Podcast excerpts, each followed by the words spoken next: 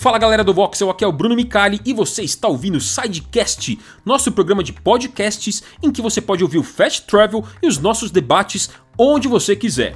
Não se esqueça de curtir as redes sociais do Voxel no Voxel Oficial e também, é claro, lá no YouTube. Muito obrigado a todos pela audiência e pelo carinho e um grande abraço.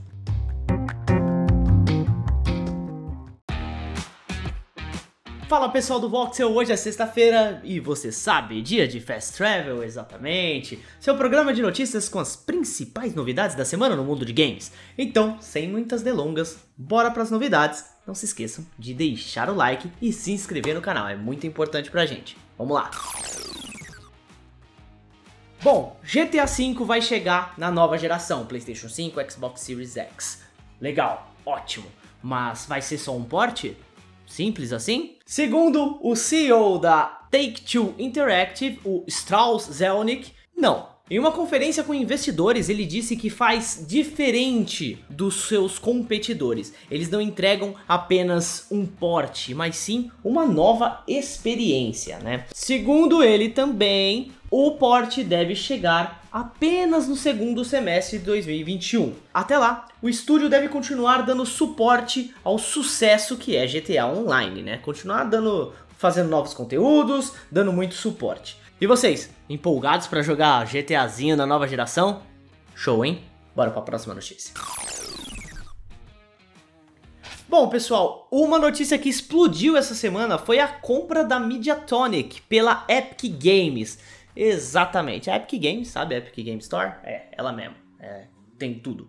Enfim, comprou a Mediatonic, que é nada mais nada menos que a responsável por Fall Guys Ultimate Knockout. Essa informação foi dada pelo Twitter na terça-feira, galera. Pois é, o perfil oficial da produtora confirmou a história e tudo mais. Lembrando que o, a Mediatonic passou, desde o lançamento de Fall Guys, passou de 35 para mais de 150 pessoas trabalhando lá, viu? Então teve um grande crescimento. Além disso, a empresa fez um FAQ, né? Perguntas frequentes, com alguns questionamentos e respostas sobre essa aquisição. Uma pergunta frequente que rolou ali foi se o jogo poderia virar free to play. A empresa comentou nada para anunciar neste momento. Então, temos aí a possibilidade de ter Fall Guys grátis? Quem sabe? Bora para a próxima notícia. Bom, pessoal, a gente já falou aqui sobre uma história que rolou com Hogwarts Legacy, que foi o diretor de design, né, o chefe de design, Troy Levitt, ou Levitt, não sei como se pronuncia, que ele tinha um canal no YouTube que falava sobre era anti-justiça social e contra o feminismo também.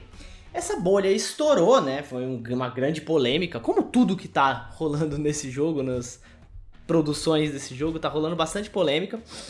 E, bom, ele se demitiu. Ele renunciou ao cargo, na verdade, né? Na última quinta-feira, agora, ele postou no Twitter que renunciou ao seu cargo de chefe de design e que vai postar um vídeo no seu canal explicando exatamente todo o caso. Mas ele disse que tá tudo de boa com a Warner, ele não tá com rixa nenhuma, falou que o game tá incrível, que não tem nada a ver com problemas de desenvolvimento, o jogo tá ótimo e vamos ver o que acontece. Bom, Agora é esperar para ver o que vai acontecer com Hogwarts Legacy. Bora para a próxima notícia. Bom, galera, a Nintendo está planejando lançar um Switch 4K.